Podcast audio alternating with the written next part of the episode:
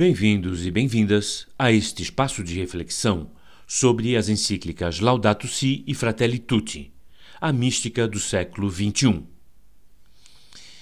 Em Roma, na Basílica de São João de Latrão, neste dia 4 de outubro de 2023, dia da festa de São Francisco de Assis e o 11º ano do pontificado de Francisco, o Papa lança uma exortação apostólica reforçando e atualizando a encíclica Laudato Si. O título desta carta é Laudate Deum, Louvai a Deus. E é o título desta carta porque, diz o Papa, um ser humano que pretenda tomar o lugar de Deus torna-se o pior perigo para si mesmo. Eu animo a cada um de vocês a buscarem na internet essa exortação. É curta e fácil de ler. E ler com calma, ler mais de uma vez, vale a pena. É extremamente oportuno este novo gesto do Papa em defesa da nossa casa comum. A situação ambiental dos países e do mundo é cada vez pior, particularmente a situação do clima. Não há possibilidade nenhuma, zero possibilidade, de resolver problemas tão amplos e profundos sem uma conversão do ser humano. E é isto que o Papa busca.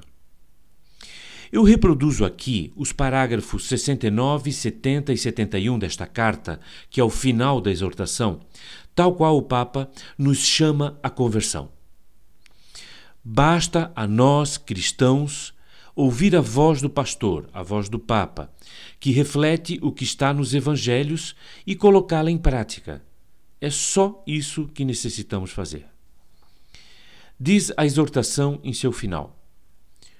Convido cada um a acompanhar este percurso de reconciliação com o mundo que nos alberga e enriquecê-lo com o próprio contributo, com a própria contribuição, pois o nosso empenho tem a ver com a dignidade pessoal e com os grandes valores da humanidade.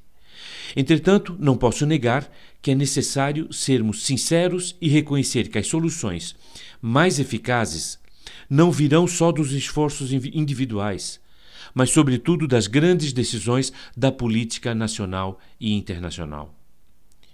Apesar disso, tudo concorre para o conjunto, e evitar o aumento de um décimo de grau na temperatura global poderia já ser suficiente para poupar muitos sofrimentos e muitas pessoas, muitas vidas.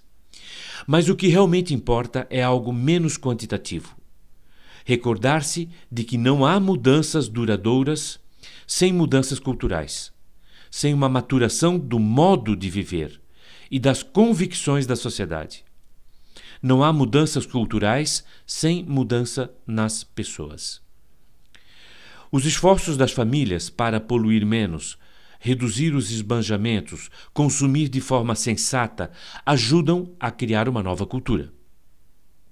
O simples fato de mudar os hábitos pessoais, familiares, comunitários, alimenta a preocupação pelas responsabilidades não cumpridas pelos setores políticos e a indignação contra o desinteresse dos poderosos.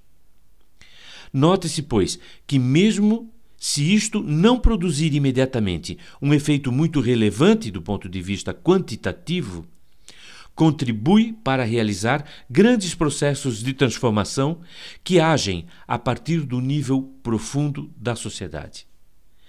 Esses são os três últimos parágrafos dessa exortação apostólica, e eu repito o que diz o Papa no final dessa maravilhosa exortação Laudate Deum. Um ser humano que pretenda tomar o lugar de Deus torna-se o pior perigo para si mesmo. Nossas reflexões sobre a mística do século XXI, a partir das encíclicas Laudato Si e Fratelli Tutti, estão sempre presentes aqui no blog Inaciana.